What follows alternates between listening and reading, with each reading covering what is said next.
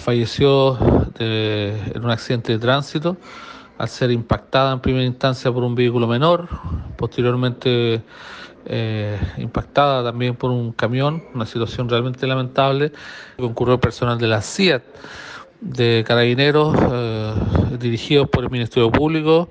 Eh, en esta investigación relacionada con el accidente de tránsito, en donde se logra establecer de que como causa ser probable que la persona habría eh, transitado por un lugar no destinado para el efecto, intentando cruzar. Y es una situación realmente eh, lamentable que ocurrió este accidente de tránsito con resultado de una persona fallecida.